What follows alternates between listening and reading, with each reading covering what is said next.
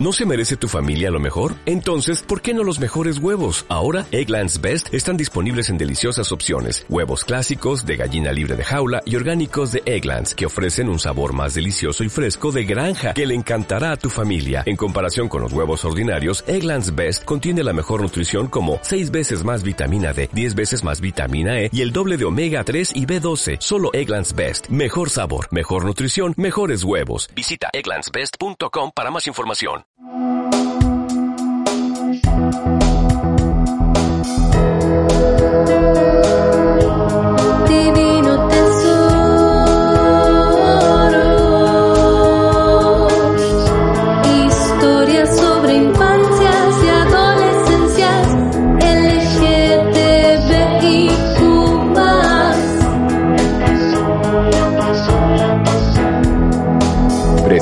Por Fran Tapia.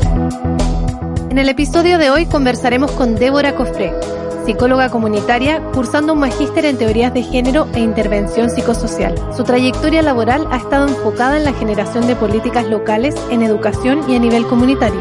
Ha asesorado a instituciones en temas LGTBI y en derechos humanos y además es activista en agrupación lésbica Rompiendo el Silencio. El año 2016, Débora fue premiada por la Fundación Todo Mejora por su labor en la promoción de una niñez libre de discriminación por orientación sexual, expresión e identidad de género, debido a su rol desempeñado en el Departamento de Educación de Quilicura. En el 2015 fundó la Oficina de Diversidad Sexual y Género en la misma comuna. Cuéntame entonces, ¿cuáles son tus primeras memorias? Pero primeras, primeras. Eh, re- respecto a tu identidad, tu orientación o tu expresión de género. Ya, mira, las primeras, primeras, primeras eran cuando eh, yo recuerdo cuando estaba como en tercero básico, segundo básico, por ahí que me gustaban mis compañeras.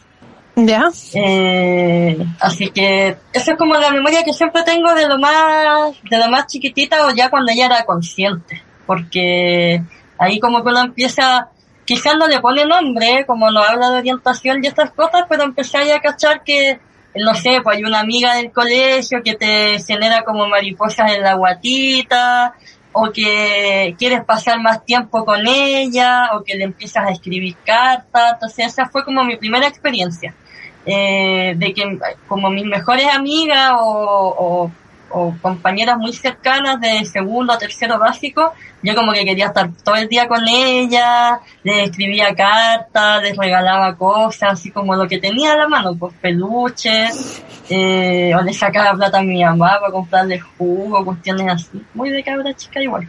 Cuando eras chica, ¿qué te gustaba jugar? Cuando era chica, mira, yo crecí con mi hermano mayor, dos años mayor que yo. Entonces, en el pasaje recuerdo que había muchos juegos eh, que se asociaban a lo masculino, pero igual nos incorporaban. A mí y a otra amiga, pero que nos decían María Tres Cocos, a las dos.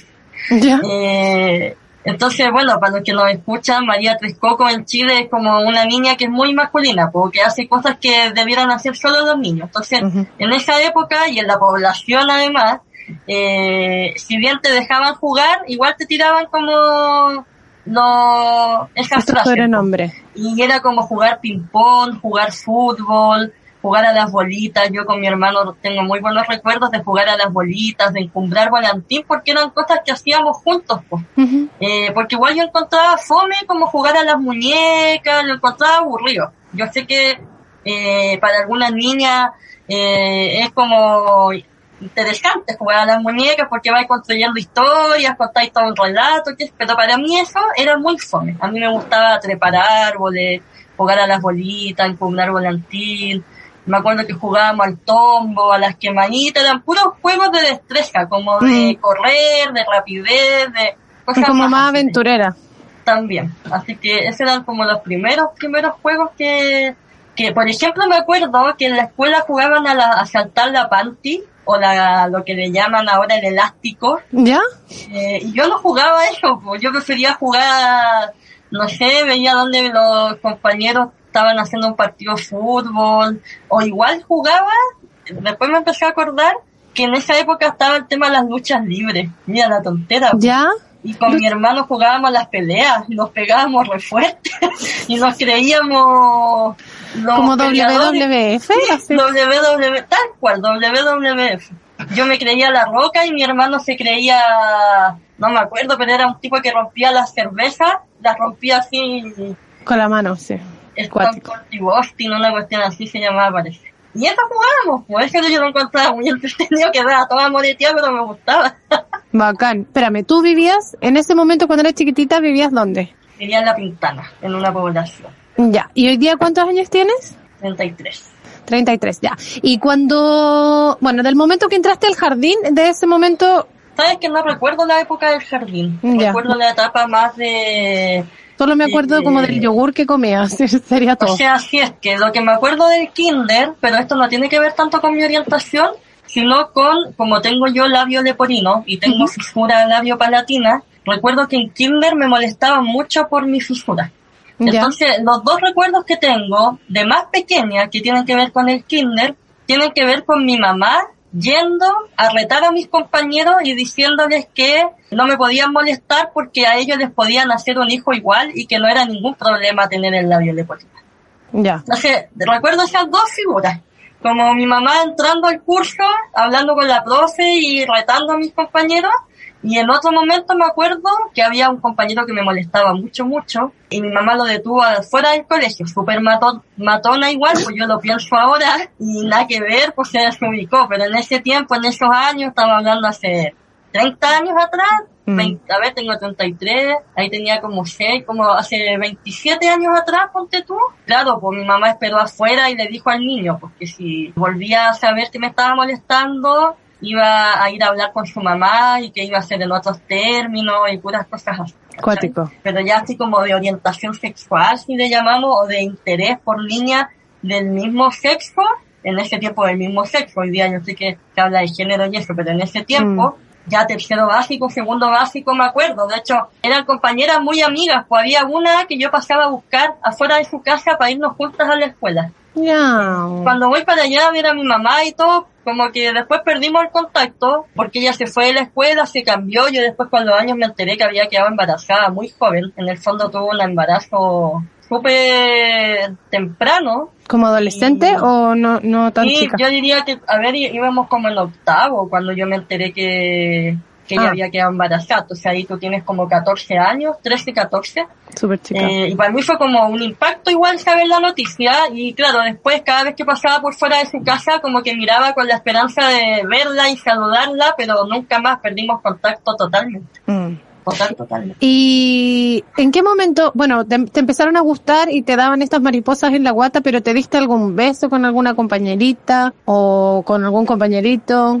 Mira, en el pasaje me acuerdo que típico que uno jugaba como al pololo, las pololas, la familia, las tonteras que uno juega de niño, pues siempre vas como replicando el juego que vas viendo, entonces me acuerdo que me gustaba también mucho una chica del pasaje, que me da risa porque hace poco fui para allá, a la casa de mi mamá, y ves que voy y me la encuentro, pues.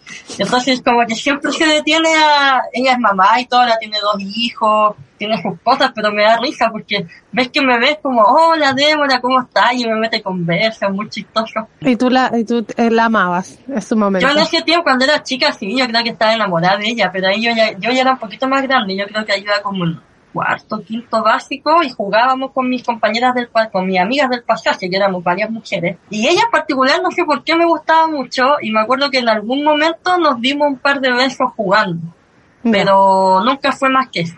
Y nunca lo hablamos tampoco. Hay, hay, fue hay- como- hay- gente a la que le, da, le tiene Sí. esa suerte. Yo nunca, nunca, o sea, jugando como que debo, debo en el semáforo, esas cosas, haberme dado besos con hombres, pero jamás me tocó con mujeres. No, a mí me tocó con ella.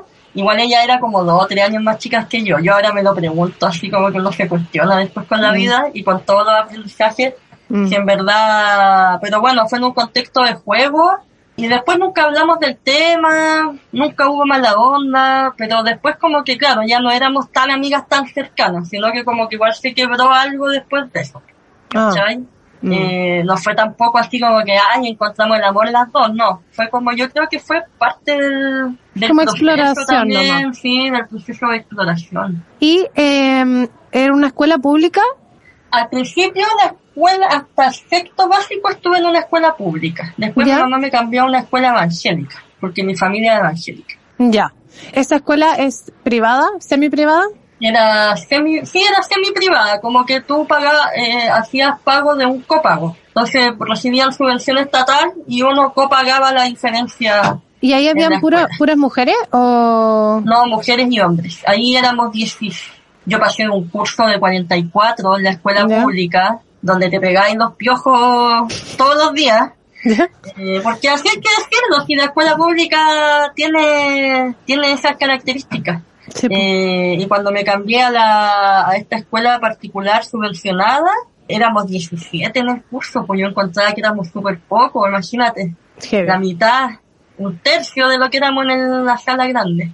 Así que ahí me acuerdo que me gustaban mis compañeras, pero anduve como pololeando con un chiquillo, me acuerdo ¿Ya? pero era como muy pantalla porque yo siempre me acuerdo de él, tengo hasta su nombre, su cara, me lo, Mm. lo he visto un par de veces en el centro, pero hemos cruzado miradas. Y la última vez que lo vi, lo vi re mal, pues como en la calle, así, situación de calle casi Ah, súper wow. mal, pero en su tiempo, porque él, eh, cuando estudiábamos juntos, él venía de un orfanato, era huérfano. Entonces del orfanato lo mandaban a esta escuela donde compartía con nosotros. Y la verdad es que yo como que en ese tiempo, como ya... eh, Hay todo un rollo acá, porque la otra vez no te había contado, pero después como que uno empieza a recordar, a Mm. recordar, y me empecé a acordar que este chiquillo me empezó a gustar, pero no sé si tanto por, o sea, por quién era, sino como era conmigo. Era como muy amoroso, cosa que yo no había visto en otros hombres, porque si bien uno igual tiene relación como de amistad con hombres, eran como todos muy del que te Sí. mandaban el combo, la patada, que la cuestión, ¿cachai? Como que para ellos la forma de conquistar, o al menos en esa época, era hueveándote, pues, era agarrándote para el deseo, y como que eso había- era como coqueto para ellos. Claro. Eh, entonces este cabro, me acuerdo yo que un día, mira la tontera, pues hacía súper frío en la escuela y típico que uno con cabra chica anda súper despelucada, pues anda así como con poca ropa, con el puro del jumper. Con suerte y- chaleco. Con suerte. Y me acuerdo que yo estaba pero así muerta de frío y el chico me pone su chaqueta y me dice para que no pase frío. Oye, a mí como Oh. que eso me derritió, pues así como, ajá, y además que el, el- el chiquillo no era feo tampoco, tampoco era así un modelo, pero era algo distinto a lo que yo estaba eh, acostumbrada a ver. Y me acuerdo que estuvimos como pololeando, entre comillas, como dos meses o tres meses. ¿En qué curso era esto? Más o Aquí menos. yo ya iba al séptimo, ya estaba más grande. Ah, ya, grande, ya. Fue cuando ingresé a esta escuela evangélica. Mm. Y claro, tenía toda la carga, a esto me refería con que estaba la historia detrás, porque venía con toda la carga familiar del, del, del evangélico, Mm. y incorporarme a una escuela evangélica como que yo sabía, no sé cómo lo sabía, no te lo sabría explicar, pero sabía que no me podía presentar o mostrar ni lesbiana ni mostrar algún atisbo de que me gustara alguna compañera o alguna amistad, porque yo igual tenía internalizado de manera racional, porque Mm. nunca me lo creí de manera emocional, que tener una orientación sexual distinta era pecado o era algo mal visto, o que te podías ir al infierno. Entonces me imagino que en esa búsqueda, y esa es la interpretación que le doy ahora, a mis 33 años, Mm. eh, el estar con este chiquillo respondía también un poquito a esta pantalla, a este como tratar de simular que era normal en ese tiempo, normal entendiéndose como algo esperado. Claro. En relación a la, cultura evangélica y a cómo estaba inserto en tu familia, ¿qué era lo que tú escuchabas o desde qué momento tú escuchaste como, sí, esta es nuestra religión, esto es lo que nosotros creemos, como del minuto cero? ¿Estaba en tu cabeza? Sí, siempre, siempre porque la historia de mi familia dice de que mi tata, el papá de mi abuela, es obispo de, era, porque ya murió, que en paz descanse el viejito, eh, pero fue obispo de la, de la iglesia metodista pentecostal en Chile, y obispo es como así ya, bacán. Mi abuela es diácona, ti- tienen como rangos, como cosas de la iglesia evangélica, mi mamá también siempre metía en la iglesia evangélica, mi familia completa en realidad. Imagínate que cuando yo me iba a quedar a la casa de mi abuela, los veranos y los inviernos, que ella es como mi segunda mamá, mi abuelita me leía la Biblia todos los días en la mañana, Mientras tomábamos desayuno, ese nivel. Yo Y quedado- siempre, Pero no, tú eres, tú eres creyente, Claro, yo me hubiera quedado dormida. ¿no? O sea, es que ese es otro rollo, porque es como que yo igual soy creyente, pero no sé si creo en ese Jesús o en ese Dios apático, destructor, que quiere destruir aquello que es distinto, Eh, porque en el fondo eso es lo que uno va resintiendo a medida que va creciendo. Eh, y yo siempre fui muy crítica de ese Jesús o de esa iglesia que me mostraban como castigadora, que te decían Dios ama al pecador, pero aborrece el pecado. Y era como una contradicción tan absurda. Ya. Era como ya me ama, pero a la vez me odia. ¿Me lo puedes Era- explicar de nuevo, por favor? Claro, era como, o yo estoy entendiendo mal, o soy muy Mm. torpe para entender la Biblia, ¿cachai? Entonces dan esas paradojas, pues, esas Mm. paradojas que hoy día yo las veo como me, me generan risa, pero en su momento igual me generaron dolor, como esta angustia de saber que sientes algo por alguien y no Mm. poder expresarlo, ¿cachai? O sea, jamás se te hubiera ocurrido decirle algo a tu abuela. no, Nica. Y tu mamá, eh, ¿cómo lo, porque con tu abuela me, me da la impresión de que como que, claro, este mundo es un poco oscuro, es como la religión, pero súper dura, como, Sí. tu- ¿cuál era tu percepción de tu mamá? Como, No, mi mamá dura también, pues, dura, porque la idea que ellas tenían de lo homosexual, porque además en ese tiempo no se hablaba de lo lésbico, era solo, todo era homosexual, era reducirlo a Sodoma y Gomorra, fuego, azufre, gente carbonizada, los ángeles, y toda la tontera que te cuentan de, de Sodoma y Gomorra. Entonces era algo muy catastrófico, ¿cachai? Mi mamá siempre decía incluso, prefiero tener un hijo drogadicto que tener un hijo homosexual. Ay, cachai. cuático. Heavy, po, heavy. ¿Tu mamá se daba cuenta? O, porque tú sabías que no podías decirlo, pero como que había algo oculto que tu, que, que tu mamá se diera cuenta o no, no, pasaba Yo creo que mi mamá cachaba por la forma que yo tenía de vestirme, o la forma que te- con quienes me relacionaba, como esta muy, en ese tiempo yo era muy hip hopera, pues me ponía usos anchos porque estaba toda la onda de tiro de gracia y puras bandas, eh, no sé, pues maquilla, puras bandas y en la pobla además, que es como que hay subculturas y hay hartas tribus urbanas, entonces a mí me tocó vivir la época del hip hop así fuerte. Mm. ¿cachai? Eh, entonces yo como imitaba a mi hermano, que era como mi referente, yo andaba con las poleras, la- me ponía las poleras de él o le sacaba la ropa a mi papá, eh, me ponía los buzos, eh, encontraba tan cómodo usar, por ejemplo, boxer y no Mm. ocupar calzones porque el calzón como que te irrita todo el borde de las piernas, en cambio el boxer era como más libre. Eh, un par de veces creo haberme puesto un par de boxer y mi mamá me pilló y me sacó la cresta Ah, ya, pero... porque mal, pues, ¿cómo voy a ocupar yo ese tipo de ropa, cachai? Y, y claro, yo creo que, ca- que cachaba algo quizás por la forma que yo tenía de comportarme. No era una niña típica, no era la típica niña con vestido, con falda, de hecho a mí me cargaban las faldas, lo encontraba lo más limitante que había para jugar, para todo, porque además tenía que andar pendiente de no mostrar los calzones, que no faltaba el viejo verde que andaba pendiente de la... Entonces como que también Qué uno crece con todo ese, esos estereotipos de género de que si te pasa algo es como tu culpa, porque tú anduviste provocando. Sí. Eh, porque así te crían, pues te crían de que si tú ocupáis la falda muy corta o que si ocupáis esto, es tu responsabilidad. Mm. ¿Cachai? Entonces imagínate crecer con esas dos presiones, por una, que si era lesbiana o cualquier cosa, en ese tiempo yo no sabía que era lesbiana o que se llamaba así, me iba a quemar en fuego y azufre y por otro lado, si ocupaba faldas o escotes, qué sé yo, tenía que ser lo suficientemente recatada para que ningún viejo verde me hiciera algo. Mm. Eso extraño que tiene la heteronormatividad, pues como tienes que ser femenina, pero si lo eres, no puedes serlo tanto porque te puede pasar algo.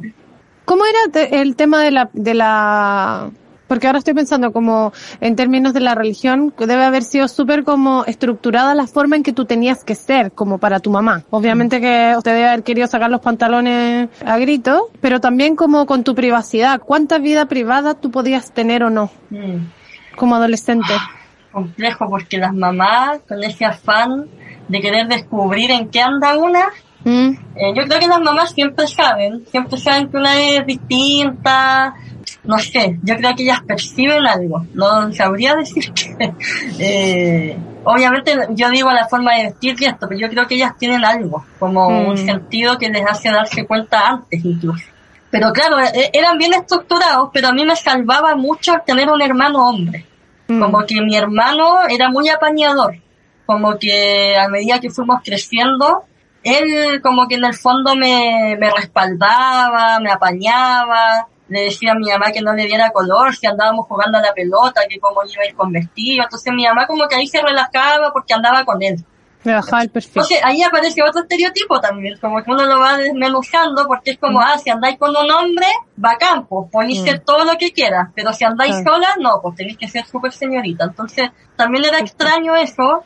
Eh, y bueno, sí estaba la estructura de la iglesia, pero no sé si tanto en mi mamá, porque bueno, mi mamá si bien venía de toda esta tradición evangélica más tradicional, también participábamos de una iglesia que era como más juvenil, por llamarlo así, o más Ya. adecuada tiempo. Entonces uno podía ir con pantalón, de hecho... hubo A la que iglesia. Claro, podíamos ir con pantalón a la iglesia, pelo corto, algunas, me acuerdo algunas hermanas de la iglesia, hermanas le dicen así, eh, las hermanas o señoras, iban con pelo corto, teñido, entonces eso era como distinto de las otras iglesias que tenían que ir con el pelo largo, la falda, no mostrar nada. Y en ese tiempo, diría que entre los 13 y los 16, estuve muy metida en la iglesia. Sí, cuéntame un poquito de cuál- cuáles eran tus actividades, como para que nos podamos Sí. imaginar, porque es toda la semana la situación. Eh, sí, pues era harto, era harto porque, por ejemplo, yo pertenecía al coro, tocaba la batería. Otro, otra ¡Qué cosa que era, que era muy distinto porque como que todas las mujeres cantaban nomás, entonces yo tocaba la batería y era la baterista como oficial porque había otro baterista que era hombre, pero él era bastante poco constante en los ensayos. Entonces nosotros ensayábamos dos veces a la semana y yo tocaba los días domingos, que era como el culto o la reunión fuerte,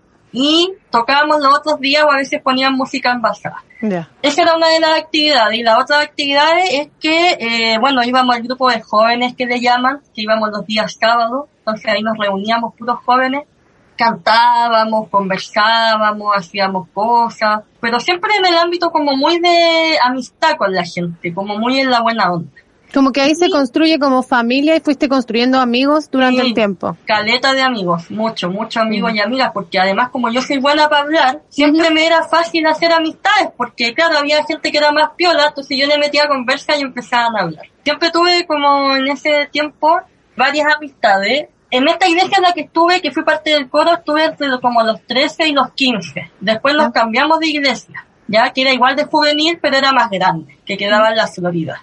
Y en esta iglesia empezamos a hacer, porque tienen todo un mecanismo de formación dentro de las iglesias, o al menos en esta. Entonces tú empezabas a hacer como escuelas de líderes, que le llamaban. Entonces pasáis por liderazgo 1, liderazgo 2, li- era como hacer una especie de diplomados, ¿cachai? Te certificaban y todo. Yo estuve dos años bien metida en eso, y también tuve un grupo de jóvenes a cargo, donde yo era como la líder, y hacíamos reuniones que le llamábamos las células en mi casa. Ahí hacíamos una vez a la semana las reuniones. Entonces ahí se leía la Biblia, se cantaban un par de canciones, se conversaba sobre la semana, se daban algunos consejos y qué sé yo. Igual tenía Eh. que como que mantener más o menos como el status quo para que nadie como que... Exacto, exacto. Porque Pero- en todo este transcurso que yo te cuento, entre los 13 en una iglesia y después los 16 en otra, igual me gustaban gente de la iglesia, pues, como amigas. O cercanas. Y, y yo cachaba que algo pasaba con las chiquillas porque habían algunas que nunca hablaban de los pololos, pues yo tampoco nunca andaba pendiente de eso. Eh, y resulta que después, como a lo, cuando yo tenía 17, como en el Ya. 2008, puede ser 2009 por ahí. Igual eso es una señal, pues como si estás con tus amiguitas, porque tú dices que existía como la bisexualidad en esta... Sí, sí. Pero si está ahí y como que nadie está hablando de los hombres Es que- y estamos teniendo es- tanta onda, está todo Y eso, y eso era, que era como algo muy extraño, porque además éramos en esa iglesia, a la que yo te cuento que nos fuimos cuando yo tenía como 15, 16, que está en la Florida, que todavía funciona. Éramos hartos jóvenes, éramos de hecho como 2.000, 3.000 jóvenes, que llenábamos la iglesia, la podíamos llenar tres veces en un día escaleta. escaleta de jóvenes. Pero hubo una situación, nunca, nunca caché qué fue lo que gatilló eso, pero hubo un, una salida masiva de jóvenes, que deben haber quedado como 700, imagínate, de 3000. Y entre esos 700 que quedaron, empezaron a investigar si los que nos habíamos ido, entre ellos yo también me fui, éramos parte de la comunidad LGBT. Porque empezaron a salir a flote que varios de los que se habían ido eran bisexuales, homosexuales, lesbianas, y ahí como que a mí se me abrió el mundo. Porque como que dije, ok, no era la única, ¿cachai? Y era como esto, como que todos cachábamos algo, pero nadie lo hablaba. Y ahí se fueron todos, pues los que quedaron fueron los que tenían polola, los que querían casarse y todo ese rollo más heterosexual. En esa fecha estaban full las tatu, estaba todo el rollo, no sé, empezaron a salir referentes, The L Word, las series, como que empezó a salir mucho, como que se empezó a hablar del tema. Espérame, antes de salirte de la iglesia, ¿qué fue lo que pasó? antes que yo me saliera de la iglesia, pasó que justo a los 17 yo egresé de cuarto medio y tenía ya visto entrar a la universidad. Y yo había crecido con la idea, porque mi mamá siempre me la decía, de que la universidad era como un antro de perdición, que ahí estaba todo, las drogas, el sexo, la pedofilia, toda esta cosa más perversa como de la sexualidad. Casi que uno tenía sexo con las plantas, poco menos, eh, porque Bueno, como que, como que no había que meterte y en la universidad como que te abría la mente, entonces toda su idea era que si yo entraba a la universidad yo tenía que consagrarme, mantenerme en santidad, que le llaman, como no mezclarme con el mundo. Esas eran las palabras, las frases que usaban antes. Qué cuático. Entonces yo tenía toda esa presión, yo ya tenía más claro que a los cuando estaba en tercero básico, que yo te decía, ah, las cosquillitas, me gusta alguien, pero acá yo de a los 17 ya tenía más claro que algo había distinto conmigo y que yo no quería estar ni con un hombre, ni me veía con hijos, ni me quería casar. Mm. Y todavía sigue ocurriendo, bueno, todavía, incluso hoy día teniendo pareja del mismo sexo, tampoco me veo ni teniendo hijos ni casándome, es como que Mm. Nunca me ha, me ha hecho sentido eso, pero tampoco me cierro a la posibilidad de, No. eh, por ejemplo, si en Chile existiera matrimonio igualitario, es algo que ya tengo súper claro que sí me casaría, Ya. ¿cachai? Básicamente porque es el único mecanismo legal que tenemos para resguardar cosas, pero me casaría siempre y cuando tuviera filiación, no tampoco cualquier matrimonio igualitario. Pero Sí, bueno, pues. Volviendo No al tema de los mucho, 17, pero bueno. claro, sí, pues, O sea, porque yo estoy conviviente, soy conviviente civil, pero vale callampa. Sí, pero pues bueno. no sirve de paño una cuestión, pues, ¿cachai? Pero bueno, volviendo a los 17, sabía que tampoco me quería perder en la universidad, como perder en el sentido de que no quería consumir drogas, como que nunca me llamaron la atención, como que mi rollo era terminar de estudiar psicología, bueno, en ese tiempo postulé y quedé en psicología, para poder irme de la casa, básicamente, porque vivir con toda esta presión. Entonces, pasaron dos cosas a los 17. Terminé el cuarto medio y conocí a una chica por Fotolog, que fue Ya. mi primera polola. Y al conocerla, como que claro, pues yo fui su primera polola, ella mi primera polola, primero estábamos virtual porque ella vivía en Conce y yo vivía acá en Santiago. Entonces era como muy conversar, buena onda, contarnos la vida y eso. Y justo yo a los 18 me tomé el año sabático. Mi Ya. mamá me dijo, no, tómate un año sabático, qué sé yo, como que no te presiones por entrar a la U. Y justo en ese corte de quiebre entre los 17 y los 18, yo tuve un sueño súper catastrófico con mi mamá, pensé que se iba a morir, que, y que no era justo que ella se muriera sin que supiera que a mí me gustaban las mujeres. Y desperté con una sensación muy fuerte, así como que tenía que decirse. Y me acuerdo que desperté, fui para la pieza de ella, y despierto, me dice que qué me pasa, porque a todo esto yo la despierto llorando así a mares, como que de verdad que sentía que se moría. Y ahí le digo, mamá, que sabes que soñé esto y esto, y te quiero contar algo, que hace tiempo que te quería decir, y bla, bla, bla. Y eh, lo que pasa es que te quiero decir que me gustan las mujeres. Y mi mamá quedó así helada. Me acuerdo que al principio me abrazó, que si acaso estaba segura, qué sé yo, me hizo un par de preguntas, que cómo, que si acaso ya había estado con alguien, qué sé yo, y no, no, nada de esto. Eh, y ya después de eso, como que ella se recompuso. ¿Tú le, tú le dijiste que habías estado con alguien o no? No, nunca no, porque hasta ahí no había estado con nadie, pues. Ya. Entonces le conté, le conté que, que me gustaban solamente la- las niñas, las chiquillas.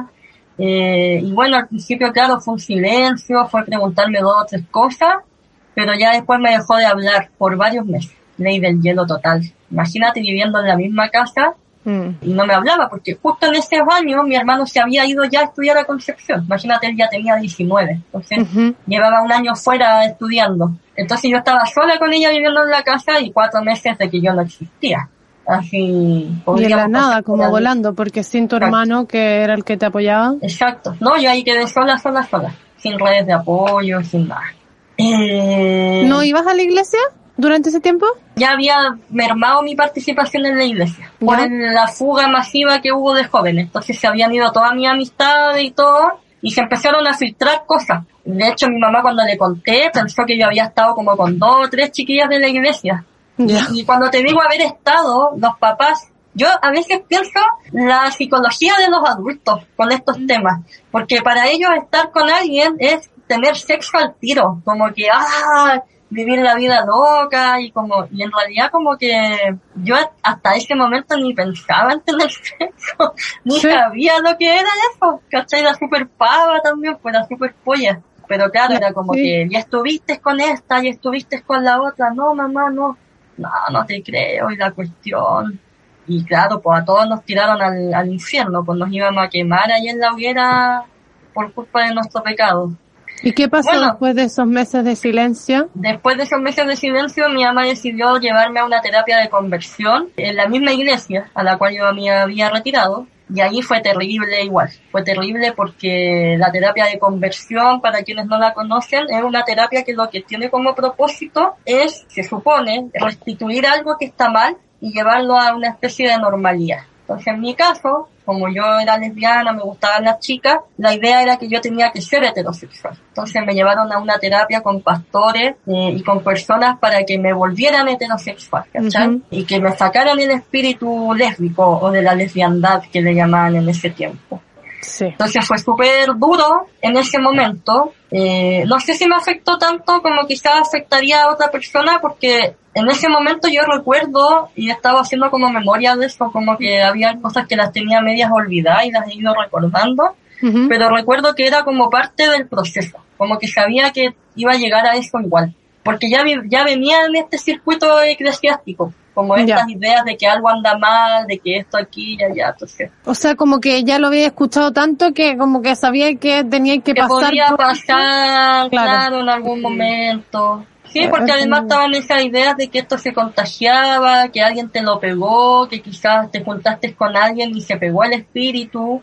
Eh, estas ideas muy de, si uno ve la película El Exorcista, Ujú. era muy de esa onda, pues eran como muy de, ay, hay que sacar el espíritu. Y bueno, lo primero que me hicieron fueron tres exorcismos con cuática así en una sala que tenía la, la iglesia y te ponen vela y todo el chamullo y te ponen las manos por encima, que ellos le llaman imposición de manos. Me, me ungían, ungir es como poner la bendición encima de la cabeza y te echan agua bendita, eh, que se supone que tiene que, algo tiene que pasar con el agua bendita, a mí no me pasó nada. Y claro, no, nunca pudieron sacarme nada porque lo que ellas esperaban o lo que, lo que Claro, ¿qué, decían, ¿qué es lo que dicen que ellos que debiera pasar en esa sesión? Claro, lo que debiera pasar cuando sale el espíritu o este demonio o lo que sea, tú debieras de secarte o debieras orinar o debieras vomitar. Tener como un síntoma de expulsión por cualquiera de las vías que tú tienes biológicamente hablando. Ya. Y resulta que a mí me hicieron tres exorcismos nunca pasó nada, ¿cachai? Mm. Yo creo que lo único que pasó fue que yo me cuestioné mi creencia en Dios, en mi creencia en la iglesia y me cuestioné toda mi niñez, todo lo que me habían contado de la iglesia, de este Dios que había muerto por nuestros pecados y qué sé yo. Porque claro, era como súper contradictorio esto, ¿cachai? O sea, Eh, una locura. Lo que, lo que conversábamos respecto a que, o sea, tú tenías 17 sí. en ese momento, como, o sea, como ya estabas en un cierto nivel de madurez, pero para un niño que, no sé, tenga menos edad, una situación así podría ser dramática, o sea, puede Sí. tener un final completamente O sea, distinto. O sea, sabes que lo estuve pensando hoy día en la mañana, a propósito de que teníamos esta entrevista. Y sí, pues lo pensé, como que, ¿qué hubiera pasado si esto mismo me lo hubieran hecho a los 10? Yo creo que quizá a lo mejor no hubiera tenido la misma fortaleza o no estaríamos acá conversándolo, no sé, Mm. ¿cachai? Y, y sé que hay niños y niñas que tienen que pasar por esto, no porque quieran, sino que porque la familia no entiende. Me imagino, por ejemplo, los niños trans, eh, o niños y niñas lesbianas, bisexuales, hoy día pansexuales también, que los chiquillos están más en esa onda, y que no saber a quién acudir, porque yo en ese tiempo, todas estas amistades que yo te dije que tenía, desaparecieron, se sumaron. O sea, eh, Claro. es como que quedé sin nada, sin nadie. Quedas como súper desprotegida. Y los socialmente únicos- hablando. Y los únicos referentes que también hay, que son las autoridades, son gente que está haciendo cosas que no tienen ninguna base, ninguna huevada. O sea, como, Exacto. ¿qué es eso de, weón, imponerle las manos a una persona y sacarle un espíritu de adentro? Como, porque no estamos como hablando de algo que nosotros estamos jugando a decir el espíritu de la lesbiandad o el espíritu de la homosexualidad. Ese es el término que se utiliza Sí. realmente como, Exacto. Esa es, la- es lo loco, ¿cachai? Sí, es heavy. Es heavy porque, bueno, como no resultó, después me mandaron a unas sesiones con un pastor y una pastora, que eran matrimonio, que tenían ya como cuatro hijos, porque además en la iglesia se reproducen como conejos las personas heterosexuales, yo no sé de dónde sacan tanta energía. Eh, y tanta plata, niña, porque en esta fecha, para tener cabros chicos, tenés que tener plata. Claro. Está 1500 el kilo de tomate, cáchate eso. No, y como, sí, sí, es verdad. Yo, pero es que, bueno, tampoco se, se pueden cuidar, por cierto. No existe No, eso, po, ninguna no, po, no, no, no, es pecado eso. Reproducirse. Porque lo natural es reproducirse. Sí. La idea que ellos imponen Mm. es que la naturaleza, porque está esta idea de naturalista y, de- y biologicista de que el hombre es complemento de la mujer y que el fin último de esta relación es la reproducción. No es ni siquiera el amor, es heavy, ni siquiera el amor, es reproducirse. Para entonces- aumentar los hijos de Dios, como, Anda, a saber para aumentar el pueblo, no entiendo. No sé, me imagino. Ya. Ah, Bueno, fuiste a esta, a estas sesiones con este matrimonio. sí. ¿Y qué pasó eh, en ellas? Por ejemplo, me empezó con la pastora, me acuerdo que ella me empezó a hacer clases o charlas de cómo yo tenía que vestirme para, eh, o cómo tenía que coquetearle a los hombres. ¿Cachai? Entonces que me tenía que poner escote, ocupar collares, las pulseras, que el labial, pintarme los ojos, todas estas cosas, pues. El tipo de pantalón, como en el fondo te empiezan a reeducar de lo que se supone que a tu edad debieras vestirte y comportarte. Mm. Y el pastor, me acuerdo que me hablaba de lo que yo tenía que hacer para parecerle atractiva a los hombres de la iglesia, porque además no era cualquier hombre, era el hombre de la iglesia, porque Claro. tenían la idea de que uno es como medio sectario igual, como O sea, que 100% idealmente, idealmente que te vincules con alguien de la misma iglesia, porque tienen un concepto los evangélicos que se llama el yugo, ¿cachai? El Ya. yugo, el yugo es esta madera que llevan los bueyes en la espalda para hacer las cargas. ¿cierto? Y generalmente son dos bueyes. Esta es la representación bíblica. Entonces, si el yugo es desigual, va a haber un buey que siempre va a estar tirando y hay otro que no.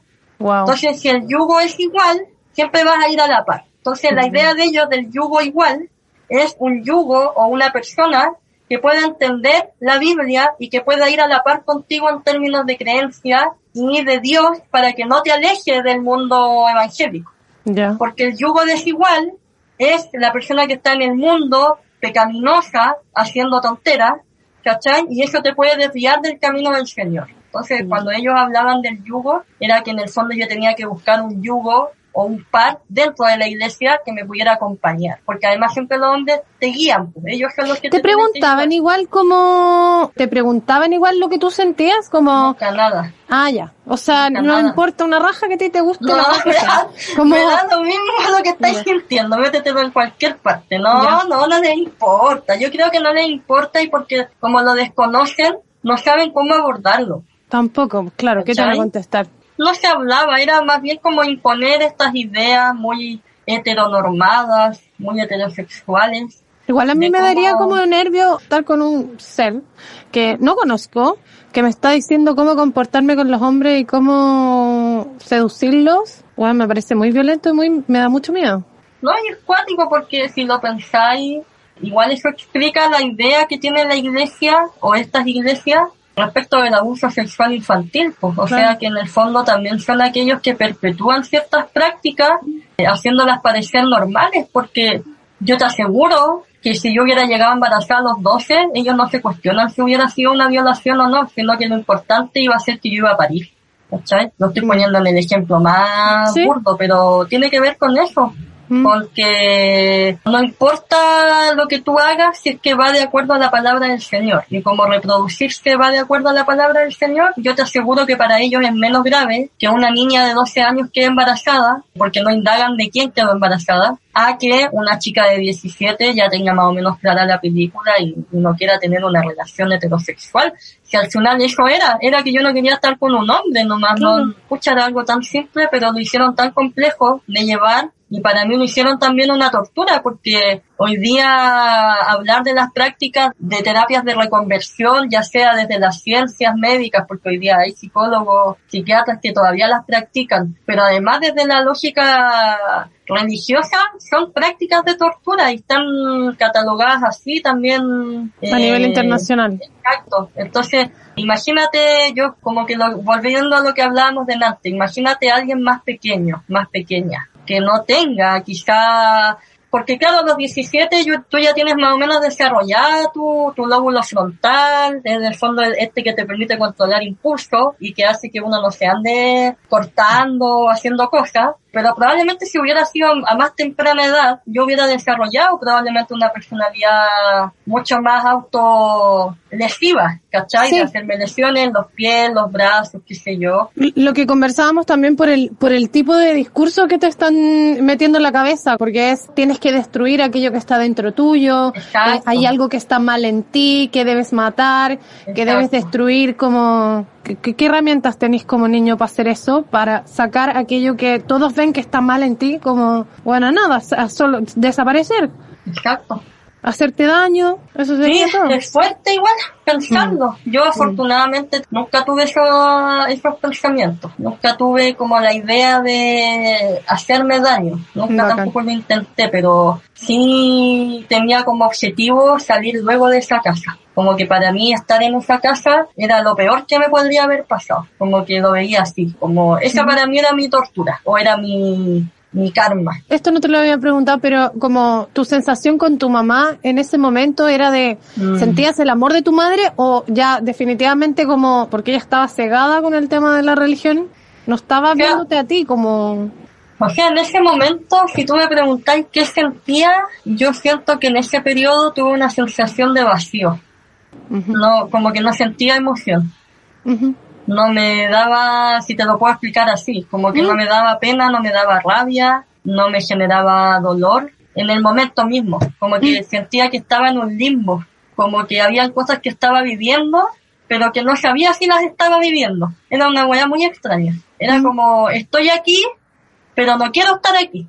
Quiero estar en otra parte. Entonces como que mentalmente no, no desarrollé, no te puedo decir, no, ya mi mamá la odiaba o esto y lo otro. Sí, con el tiempo, quizás después fui entendiendo que ella por amor trató de ayudarme, entre comillas, mm. eh, pero al final igual la terminó cagando porque yo creo que ella terminó haciendo lo que otros le dijeron que tenía que hacer, porque a propósito, haciendo un poquito la síntesis de lo que hemos hablado, esto sectario, esto muy estructurado de la iglesia, muy como muy cuadradito, igual a la gente la formatean para pensar de una u de otra forma. Entonces, pues a mi mamá le sugirieron que me mandara el tema de la terapia reparatoria y ella dijo que sí. Mm. Porque claro, ella, en su miedo de que yo me condenara en el infierno y me quemara con el diablo al lado, en ese miedo, porque en el fondo es opera el miedo aquí, no opera la racionalidad, no opera mm. el bienestar de tu hijo, mm. opera el miedo a que tu hijo no se queme en el infierno. Pura fe nomás. Miedo, ¿cachai? Exacto. Mm. Entonces quizás por ese miedo a que yo no terminara quemada en el infierno, ella decidió mandarme a esto como quizás tratando de buscar paz, pero no fue así, pues, no fue así para nada. No terminó en eso. Y finalmente, bueno, eh, hiciste estas sesiones con ellos y no... No, no pasó nada. No pasó nada. Después le dije a mi mamá que no quería más. Justo ya yo estaba a puertas de entrada a la universidad. Entonces ya, porque fue justo en ese año sabático que, que pasó esto. ¿Y cuándo fue que te fuiste? Porque eh, habíamos conversado que en algún minuto te había leído unos mensajes y te, te fuiste de la casa. Sí, eso fue a los 19. Yo ya estaba en la universidad, 19, 20, estaba pasando de primero a segundo. Y fue básicamente porque, como te decía, los, finalizando el periodo del 2004, 2017, 2005, conocí a esta chiquilla por internet, sí, por Fotolog, y empezamos a hablar, buena onda y todo, y ya después empezamos como a pololear virtual. Y mi mamá, a propósito de lo que me preguntaba ya hace rato, de la privacidad y eso, siento que después que yo le dije que era lesbiana, se puso hiper alerta e hiper vigilante de todo lo que yo hacía o dejaba de hacer. Porque además vivíamos las dos solas, pues entonces no tenía de qué más preocuparse la señora y se preocupaba de mí y estaba encima. Entonces un día yo me acuerdo que llego de la universidad y mi mamá tenía abierto el fotolog, no sé, como cresta, encontró la contraseña del computador y vio todos los mensajes que teníamos en ese tiempo en Messenger. Y mi mamá vio todos los mensajes, que qué era esto, y me acuerdo que me sacó la cresta así mal, me encerró, después me controlaba la hora de salida y de llegada de la casa durante ese tiempo. Ahí yo decidí irme, decidí cortar. Como que dije, no puedo seguir aguantando que me estén pegando a los 20 años, a los 19. Mm. ¿Qué onda? Si ya fue. Y me acuerdo que agarré todas mis cosas, ordené todo, dejé la pizza vacía. Me llevé las cábanas, la ropa, todo, mis perfumes. No eran muchas cosas. Cuando una chica tenéis lo justo para vivir. Justo la, la Violeta, que, que fue mi primera pareja y, y yo estoy muy agradecida de ella, de muchas cosas. También vivía en Conce, pues, y mi hermano vivía en Conce, donde estudiaba allá. Entonces, me acuerdo que llamé a la Violeta y le dije, oye, me voy a Concepción. Y me dice, pero ¿cómo? ¿Qué pasó? No, ya te cuento, voy camino al terminal. Y en ese tiempo, yo había recibido una tarjeta del Banco Estado, eh, una tarjeta con 200 lucas, tarjeta de crédito. Entonces ocupé esa tarjeta para irme a Conce. Porque no tenía dónde caerme muerta, pues y esa tarjeta la había dejado de reserva, nunca la había querido ocupar porque dije a lo mejor me va a servir en algún momento. Ese era el Me momento. acuerdo que me fui con esa tarjeta, compré los pasajes y me fui, me fui a Concepción. Pagué el arriendo de una pieza durante un mes, un mes y medio. Y en ese tiempo recuerdo que mi mamá me mandaba mensajes al correo, que estaba mal. Después yo recuerdo haberme comunicado con mi tía eh, y que mi, mi tía me contó pues, que mi mamá estaba así ya casi al borde de la muerte porque yo no estaba. Eh, y era como, ya, pero si cuando estuve me echaba de la casa, me sacaba la cresta, como que también en su momento tenía dinámicas bastante obsesivas o controladoras, pues entonces a mí eso igual me empezó a incomodar porque uno ya es más grande, pues. Y bueno, me fui para allá, todo bien, logré despejarme y ya después se me acabó la plata, pues no tenía cómo seguir pagando. Y entre tanto correo que había recibido de mi mamá, me devolví a Santiago. Y ahí todo bien, porque mi mamá como que en los correos, que me esperaba con los brazos abiertos, que aquí, que allá, que me amaba, que no sé cuánto. Y me acuerdo que llego a la casa, llego con mis cosas, mis estados, y me dice que, eh, que ella me recibe, que está feliz, emocionada, qué sé yo pero que eh, mientras yo esté estudiando, esté viviendo bajo su techo, no puedo tener ninguna relación con otra mujer. Eh, de lo contrario, ella me iba a dejar de pagar los estudios. En la universidad. Te iba a dejar de pagar la universidad. Exacto. Es heavy igual eso, porque en el fondo, como en un momento en el que uno ya cumplió 18, bueno, algunas personas podrían pensar que antes incluso uno ya es suficientemente maduro como Sí. para tomar sus propias decisiones, pero no tienes la autonomía económica como para poder sustentarte, entonces estás como en ese balance de donde los papás igual tienen más control, pues, porque tienen la plata Mm. para decir, o sea, si a ti no te gusta, entonces no te lo pago. Claro. Y muchos niños tienen que hacer silencio respecto a sus identidades durante todo ese tiempo, Sí. porque el riesgo está en que te echen de la casa y no puedas definitivamente estudiar, o te mantengan en la casa pero no puedas estudiar igual porque no te van a pagar los estudios, como está ese riesgo. Sí, y fue heavy porque, claro, yo estaba súper enamorada en esa época. Mm. Y justo yo me vine para Santiago, eso fue como en septiembre, octubre de ese año, y en diciembre me acuerdo que la, Viole me, la Violeta me informa que se viene a estudiar a Santiago el año siguiente, había quedado en la USACH. Y para mí fue como, ¡ay, qué lindo! Porque yo ya había hecho el intento de ir para allá, ella venir para acá. Entonces fue muy heavy ese momento, porque eh, siento que fue, si bien fue una relación con ella, con la Violeta propiamente tal, súper linda y súper genuina, también esta variable de contexto, de tener a mi mamá como observándome constantemente lo que yo hacía o dejaba de hacer, no permitió que nuestra relación quizás fluyera, porque yo el tiempo que estuve en Concepción, te digo que la mamá de ella y su familia me acogió, me sentí muy querida, muy contenida, muy apañada. Había veces que yo no tenía que comer y la mamá me mandaba dos, tres fuentes de comida para dos, tres días. Entonces, como que eso era muy lindo, muy bonito, esa idea del cuidado, ¿cachai? Mm. Y como de que encontrarme con gente, que esa yo creo que fue mi primera experiencia, mi primera, primerísima experiencia de encontrarme con una mamá que hallaba que lo que su hija hacía estaba bien y la apoyaba. Mm. ¿Cachai? Que fue la, que fue la mamá de la Viola y ella me enseñó eso. A mí también Porque una nunca- suegra me enseñó eso. ¿Viste? O sea, cuando mi mamá me, me cerró la puerta, eh, la que me compró la mochila para ir a la U era mi suegra. ¿Sí? ¿Viste? Y como que te enseñan otro tipo de maternidad, como otra forma de amar Mm. o de querer. Y yo me sentí muy querida, muy amada por ella y por, por la Viola, sin duda. Mm. Eh, entonces siempre me voy a sentir como en deuda, pues lamentablemente, como te decía, había muchas trancas, muchas cosas que quizás yo no logré resolver en su momento y eso a la larga igual afectaron la continuidad de nuestra relación. Sí. Porque yo después terminé replicando ciertas lógicas que tenía mi mamá, pues también era hiper controladora, hiper vigilante, celosa pero a cagar, ¿cachai? Después con el tiempo, cuando uno se ilumina con el feminismo y se ilumina con el activismo también y con las disidencias, ahí tú te das cuenta que en realidad lo, lo hiciste mal en algún momento. Pero antes uno tiene su historia de vida nomás Claro, y va a ir replicando lo que tú crees que es correcto. es verdad. Eh, pero bueno, más allá de eso, yo siempre voy a estar en infinita deuda con esa familia porque me, me ayudaron a quererme y a darme cuenta que no estaba tan equivocada. que es un- una sensación muy importante como para poder pararse en el mundo, porque hasta ese punto todo en ti estaba mal, ¿cachai? Como, entonces como que no podís, no podís ser tú mismo.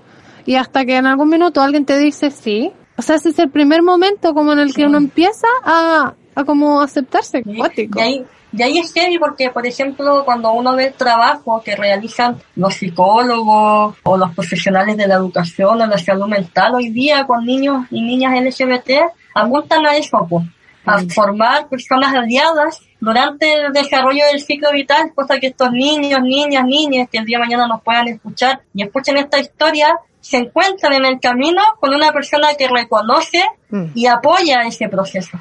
Y va a estar ahí como aliado, como aliada, en el sentido de que va a entender, Mm. ¿cachai? A lo mejor no tuvo que haber pasado por lo mismo, pero va a saber la importancia que tiene para una persona chiquitita, mediana o grande, porque Mm. esto yo creo que es transversal a las etapas de la vida, eh, en poder contar con alguien que te reafirme y que te Mm. diga todo va a estar bien, tranquilo, esto va a pasar, esto es parte de, eh, pero aquí estoy, ¿cachai? Yo siento que ese, esa persona aliada en Mm. ese momento fue esa mamá, la mamá de la Viole y su familia, Qué bacán. Y después de eso, bueno, te, te mantuviste en silencio, digamos, con tu relación con la Viole. Claro, bueno, en el transcurso, para la gente que nos escucha, porque nos falta la persona que dice, ay, pero ¿por qué no trabajaba y estudiaba? Porque como que hoy día todos se pagan los estudios. Bueno, Ya. en la época en que yo estudié, era súper difícil encontrar pegas si tú vivías ahí en La Pintana. Entonces había que entrar a falsificar el currículum.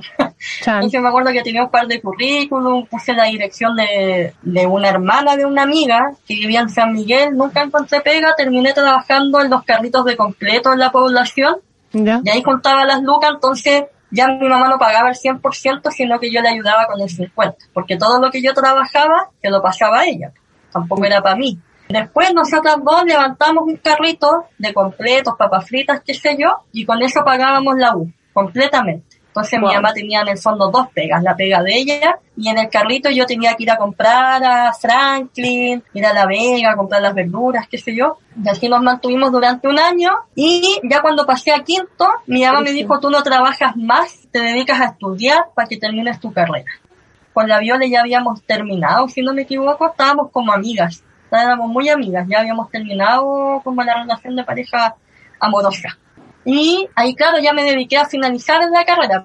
Y la terminé, de hecho, subí las notas, me fue súper bien. Hice Qué la práctica y todo. Y ahí heavy, porque ya cuando estaba en, el- en quinto de psicología, empecé a meterme con todo el rollo LGBT. Grupos de estudios, feministas, eh, lo que era el género, lo que era la identidad de género, la orientación sexual, la- empecé a conocer mucho, empecé a Mm. ponerle nombre a todo lo que me había pasado antes. Empecé a entender muchas cosas, empecé a tener muchas amistades de la diversidad. Uno empieza a explorar todo ese mundo. Ir a Ujú. la disco, pasarlo bien, como la otra cara de la moneda, pues como más, pero era heavy porque siempre tenía en mi mente ese como pajarito que me decía, ojo con las drogas, ojo con esto. Es cuático porque te persigue. Pues. Imagínate toda tu vida, hasta los 15, 16, que te formatean. Sí, algún tengo clarísimo. Eso tiene Pero que sí. salir a flote. Yo pensaba, yo, yo, o sea, yo era cristiana. Bueno, cristiana hasta que mi mamá me dijo que tenía el diablo metido adentro. Yo no sé por qué me dijo eso. Oye, las Chica, porque no- yo no era lesbiana como, no era abiertamente lesbiana cuando era chica, pero me dijo esa wea. Y cuando me dijo esa wea, yo dije, esta wea es mentira. Onda, yo no tengo nada dentro, ¿cachai? Y después cuando, eh, o sea, yo ahí dejé de ser cristiana. De hecho, ni me confirmé, ¿cachai? Eh, porque era opcional. Pero cuando yo veía a mis compañeros fumar pito, por ejemplo, yo sentía que yo no podía ser amiga de esas personas. ¿Cachai la wea? Onda, pero Y es cuático, pues te sigue la cuestión, pues si te sigue. heavy, po, heavy. Y, y después, más grande, ya después en teatro, imagínate todo ahí, uff, la vida. Quitémonos la ropa, chupémonos los cuerpos. claro. Ahí empecé a pensar como, ah, ya, ok, ya, sí, se podía. Y no era gente mala como, pero tenía la cerebro. Exacto. No, y de hecho yo era súper vieja chica porque de repente tenía amigas que eran, en ese tiempo uno le decía buenas para pelarse, que era como buenas para estar con una y otra chiquilla. ¿Ya? Y yo decía, oye, estas son más tan por como que encontraba que era súper mal visto. Sí, Pero hoy po. día lo veo y digo, en verdad no, pues era como que las cabras igual bacán tuvieran explorado su sexualidad así. Uno dice, ay, que maraca en ese tiempo. Pero en verdad no era ni lo uno ni lo otro, pero uno tiene toda esa idea preconcebida de que las mujeres tienen que comportarse de cierta forma y, y porque a los hombres no se les cuestiona, pues el hombre Sí, que pues. anda con harta es como, ah, bacán, aplaudámoslo. Mm, cuático. Así que, pero bueno, ahí ya terminé la carrera, empecé a trabajar y fue súper chistoso porque fue como que fui reparando cosas de mi historia con el trabajo que iba desarrollando y me tocó fundar la oficina de diversidad sexual y género en Quilicura. Entonces yo ahí le puse todo el empeño. Estuve dos años trabajando ahí y fue súper lindo porque logramos trabajar a nivel desde escuela y de equipos de salud mental. Eh, y conocí también muchos chiquillos y chiquillas de la diversidad sexual y me tocó acompañar muchos tránsitos. Yo diría que unos, alcancé a contar unos 12 tránsitos de chiques trans y apoyarlos y acompañar y, y recibir a las familias y explicarles, en el fondo, educar respecto de qué era el tránsito. Eh, ahí hicimos alianza con muchas organizaciones de la sociedad civil y bueno, llegué después a la agrupación lésbica Rompiendo el Silencio como activista y ahí llevo ya cuatro años trabajando ahí con las chiquillas. Y de hecho, hay una anécdota que no es menor a propósito de las terapias de conversión, es que hace unos poquitos meses, junto con la Connie Valdés, Sí. eh, elaboramos dentro de la agrupación una indicación, porque estaban actualizando la ley 20.609, que es la ley antidiscriminación, más conocida como ley Zamudio, y estuvimos trabajando una indicación para poder prohibir las terapias de conversión, fueran religiosas o fueran desde el ámbito de la salud mental. Y fue aprobada, y eso también fue una lucha ganada, entonces es como tu historia de vida también, o en este aspecto al menos, uno la va resignificando y la va poniendo al servicio de otros que pueden venir después de una y que una no quiere que vivan lo mismo que una vivió. pues. Qué lindo. Independiente que yo no lo haya vivido, o quizás, como te decía, como en ese periodo tuve la mente en blanco y las emociones como que quizás eran tantas que nunca logré identificar una sola, eh, pero estuve como en blanco, como stand-by. Pero ahora siento que toda esa fuerza, toda esa energía la hemos podido, o yo la he podido Canalizar eh, a través de algo tan canalizar. importante. Exacto, Es tan importante. Yo reconozco ese sentimiento de cuando uno se va a blanco a veces, también es como una forma de protección de tu propio cuerpo, como de alejarte de tus sensaciones porque uno necesita sobrevivir, ¿cachai? Exacto, exacto. Eh, bueno, en psicología se usa harto eso, porque si a veces hay gente que si conecta con el dolor o con el trauma, en el fondo se muere, pues, se desmoraliza, se descompone, es como que te desarmáis. Ujú. Entonces, igual uno genera ciertos mecanismos de defensa para poder sobrevivir, como dices tú. Sí. Y yo creo que, que puede que tenga harto de esos mecanismos de defensa y obviamente los voy a tener que trabajar en muy poco tiempo en alguna terapia o algo para que cuando sea más viejita no me lleguen como recuerdos negativos y tristes, porque es lo que le pasa después a la a los adultos mayores, porque Sí, po. terminan. No, y se acarreando con todos esos dolores, entonces Sí. creo que también es importante hacer un proceso de, de sanación. Sí, es cuático. A mí, me, o sea, yo lo sé porque eh, yo sufrí un abuso cuando era muy chiquitita, como cuando tenía cuatro, y lo olvidé hasta los 24. Cacha. Y a los 24 lo recordé. Y como que, bueno, durante ese momento de recordar también, eh, bueno, fue terrible porque fueron como tres años de sufrimiento, pero eh, al- ya como al año tres, eh, de haber llorado, llorado, llorado todo, eh, mi cuerpo se fue a blanco, de nuevo, como durante unos meses, porque ya no soportaba más como seguir en eso, eh, sintiendo tanto, ¿cachai? Porque estaba sintiendo de nuevo. Y después volvió. Ya estoy ¿qué de vuelta. Ya estoy de vuelta, Qué sí. heavy. No, es heavy, es cuático. Bueno, ahí comentaste que cuando me tocó hacer esta, la, fundar esta oficina, mi mamá estaba de muerte, po, porque era como que, como O que sea, con la bandera que- encima de la hija. Sí, mandaba full bandera, full todo. Y además, yo empecé a trabajar en Quilicura y al tercer mes me fui de la casa, definitivamente. Me había ido antes, pero como a ratos, porque vivía un amigo muy amoroso y muy cariñoso y que me acompañó mucho en ese tránsito y, y comprendía mi dolor de estar en la casa. Él me abrió las puertas de su departamento durante el año previo y prácticamente yo vivía con él.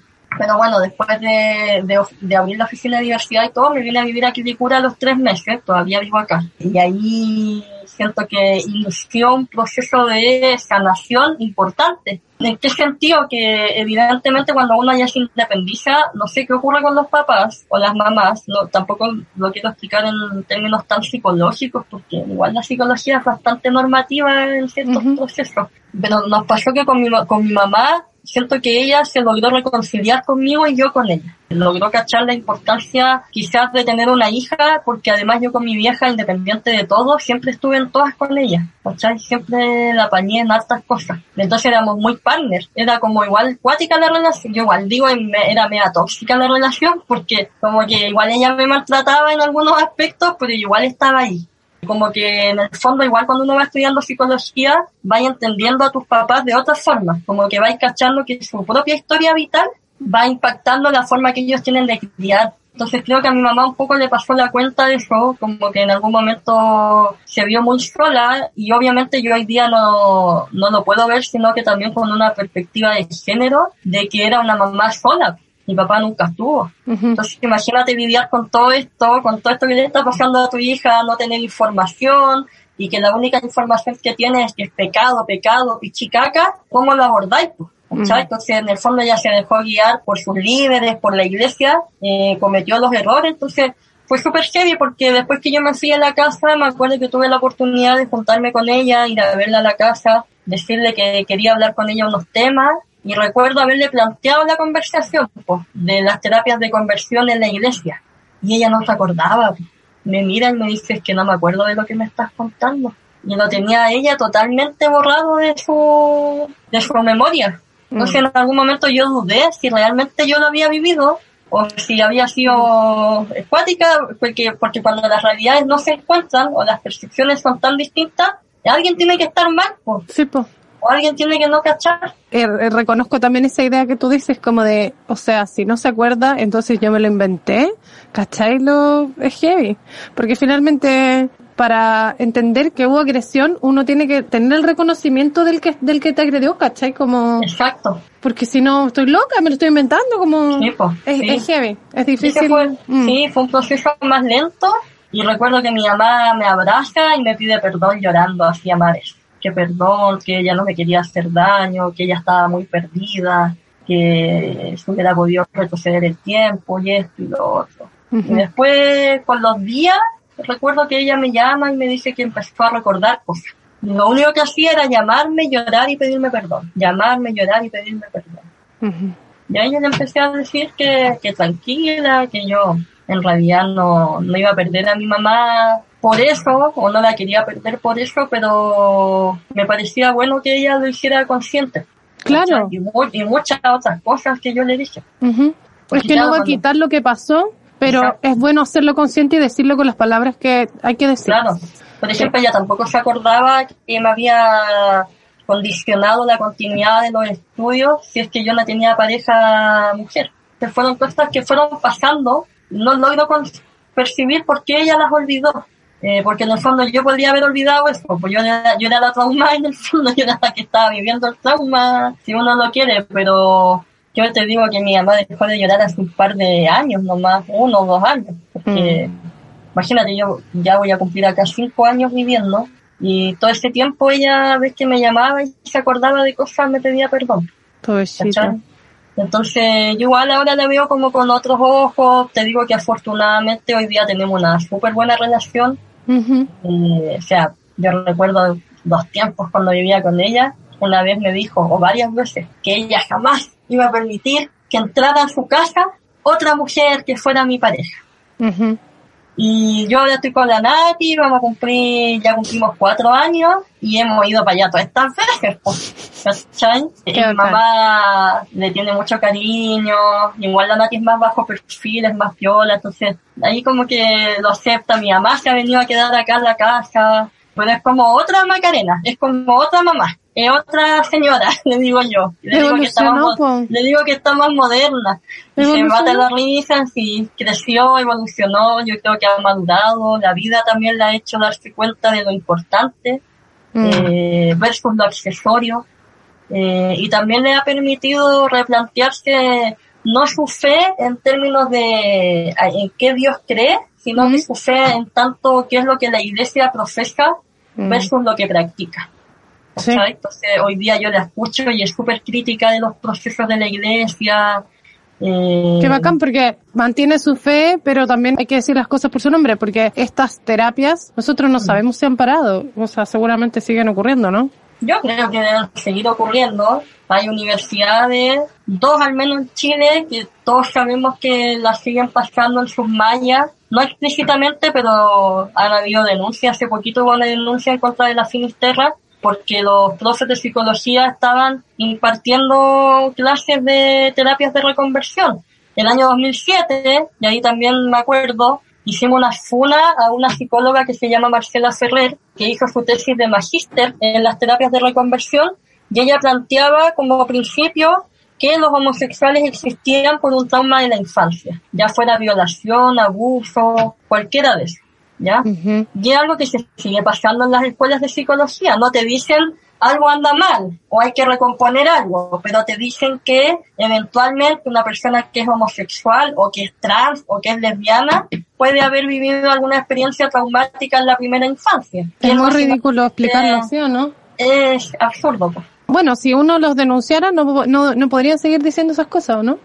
Se supone que ahora con esta ley ya no deberían llegar a ese nivel de...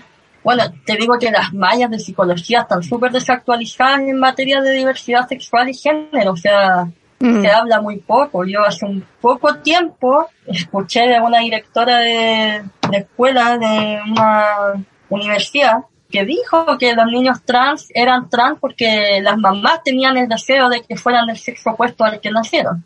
¿Cachai?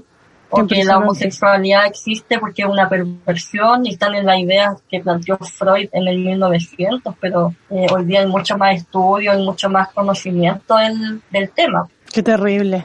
Qué terrible que, que siga pasando y que, que sigan lucrando más encima.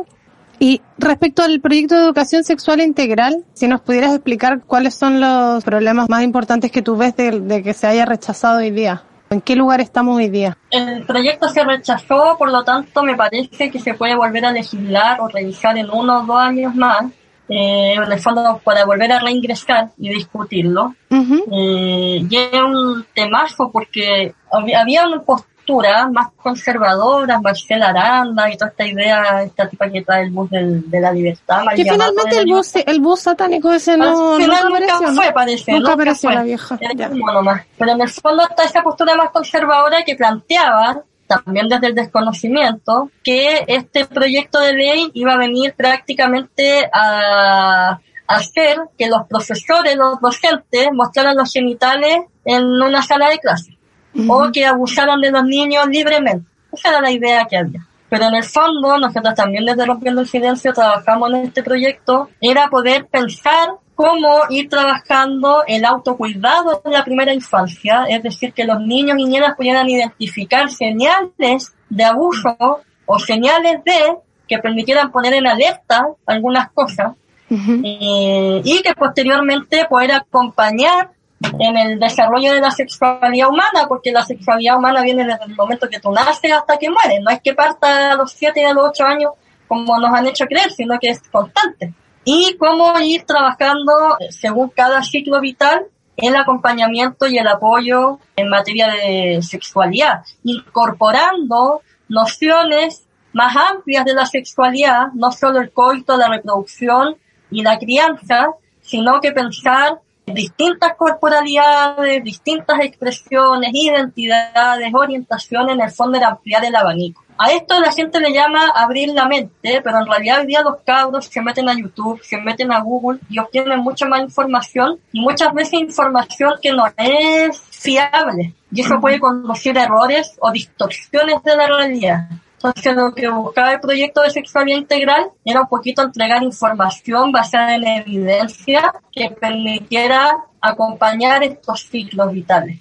Y quedó rechazado básicamente porque la lectura que hicieron los grupos más conservadores, y obviamente estamos en un gobierno de Piñera, era que básicamente esto iba a venir a pervertir a las infancias. Y hoy día nos quedamos con lo que existe en el sistema, al menos en educación, que son los siete programas de educación sexual, que si tú las revisas, hay cinco que tienen perspectiva religiosa, ya sea católica, eh, algunos más evangélicos, pero si tú te pones a pensar cómo el Ministerio de Educación de un país que se declara laico eh, aprueba o permite que circulen estos programas. Ahora no, no es obligatorio impartirlos, pero te lo presentan como dentro de las posibilidades que hay. Entonces, generalmente, como la educación en Chile es libre, según la Constitución habla de libre educación, por lo tanto libre mercado, eh, no hay regulación al respecto. Entonces tú no sabes lo que finalmente están impartiendo las escuelas dentro de las aulas. Y ese es un gran error,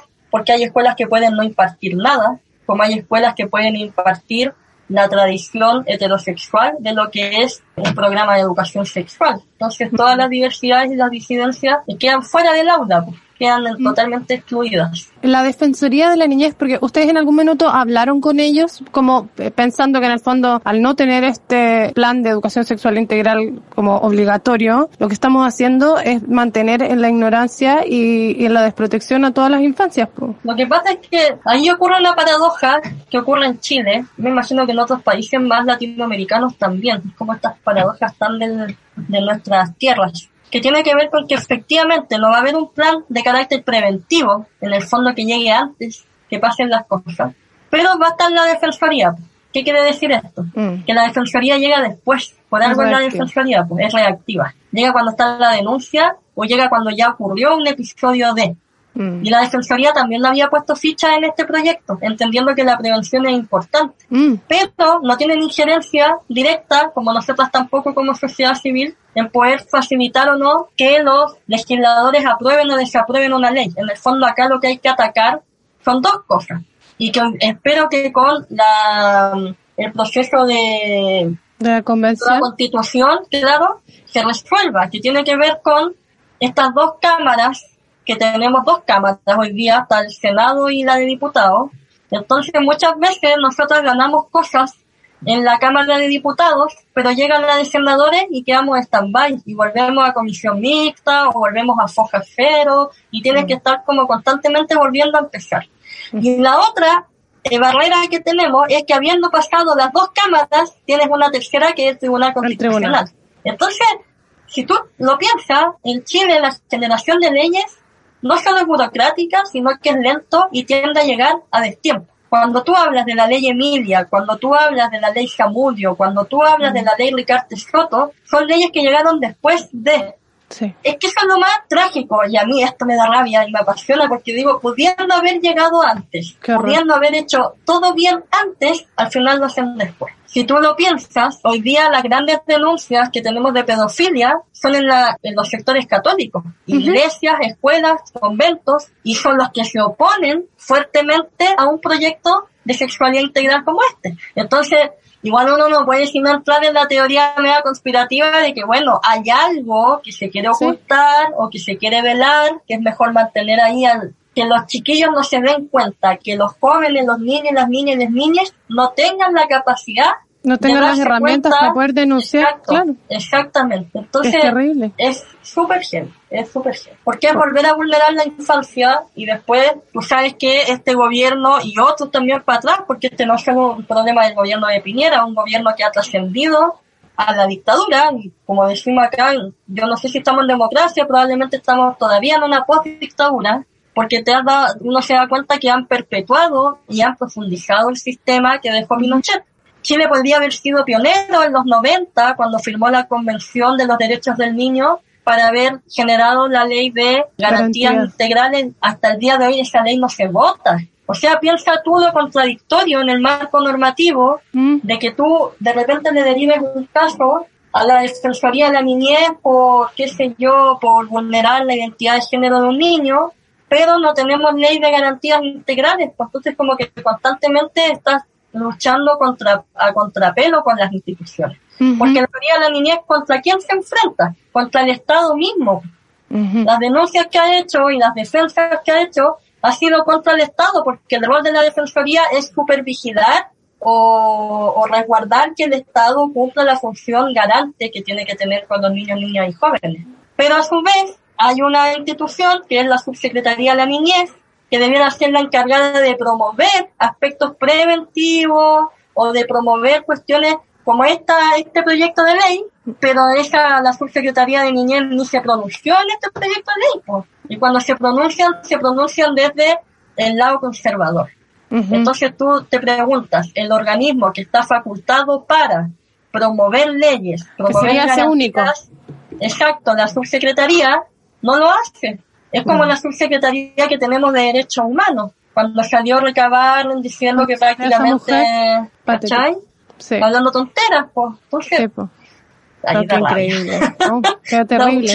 Y lo, o sea, y estamos hablando de cosas que siguen pasando hoy día. po. No quiero ser como negativa, pero se siguen vulnerando los derechos de los niños y adolescentes hasta este momento. Sí, sea, o sea, estamos como imagínate en la, la ley, la ley de identidad de género, cuando contempla mayores de 16. Mayores de si no me 14, equivoco, ma- de mayores de 14. Sí, mayores de Claro, y la- 14. y, la, y la niñez para abajo no existe, pues. No existe, No, no tienes cómo resguardar que exista tampoco, porque no hay una ley que lo ampare. Queda a criterio de los padres o de los adultos si quieren o no aceptar esa niñez trans. Y no se puede, porque eso no asegura que ese niño vaya a tener libertad para poder ser quien es. Exacto. No basta con la familia. Tiene que haber alguna alguna otra institución que esté obligada a darle información a ese niño. También lo mismo que estamos hablando la semana pasada de viendo el tema de la intersexualidad. O sea, weón, si yo nazco intersexual, nadie me va a explicar esa weá nunca, ¿cachai?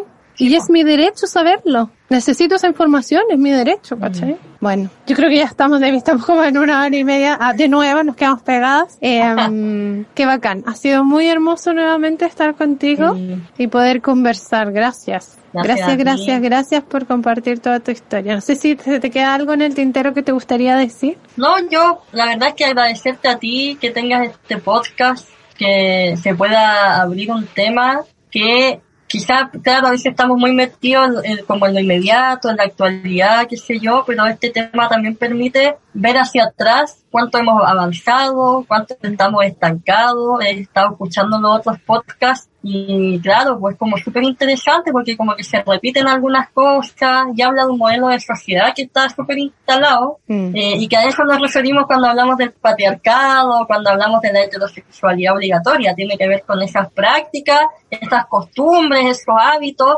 que parecieran ser culturales o sociales y, bajo esa sombra se, se asume que es lo que tiene que ser. Entonces yo te agradezco este espacio, siempre quedar a disposición tuya en caso de cualquier otra colaboración que se pueda hacer y, y, que espero que la gente que nos escuche eh, se quede con quizás con la última parte del podcast, lo otro es más bien descriptivo como para dimensionar una realidad de la cual a veces poco se habla, que es el dolor que generan ciertas prácticas a mí me tocó afortunadamente en una edad tardía de la adolescencia, no es la edad mm. más compleja, pero decirle a esos jóvenes, niños, niñas que nos escuchan que de verdad que eh, la nube negra deja de estar en algún momento, que uno logra avanzar y que lo más importante es poder tener una meta que sea, una que te permita salir de esa oscuridad y a veces no va a haber nadie al lado. Pues, a mí me tocó que no había nadie y la persona que estaba me estaba mandando a terapia o estaba creyendo hacerlo mejor para mí y bueno, con el tiempo nos hemos dado cuenta que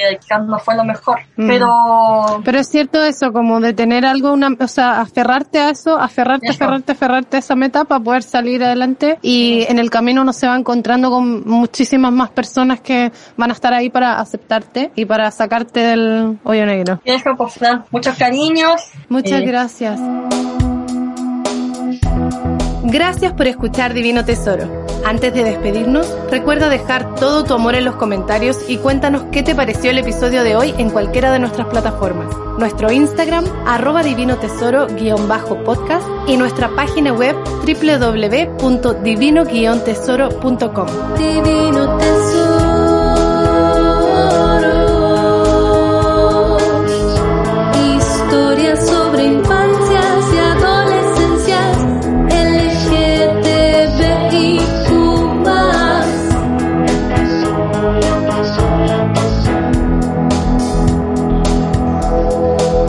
Presentado por Fran Tapia.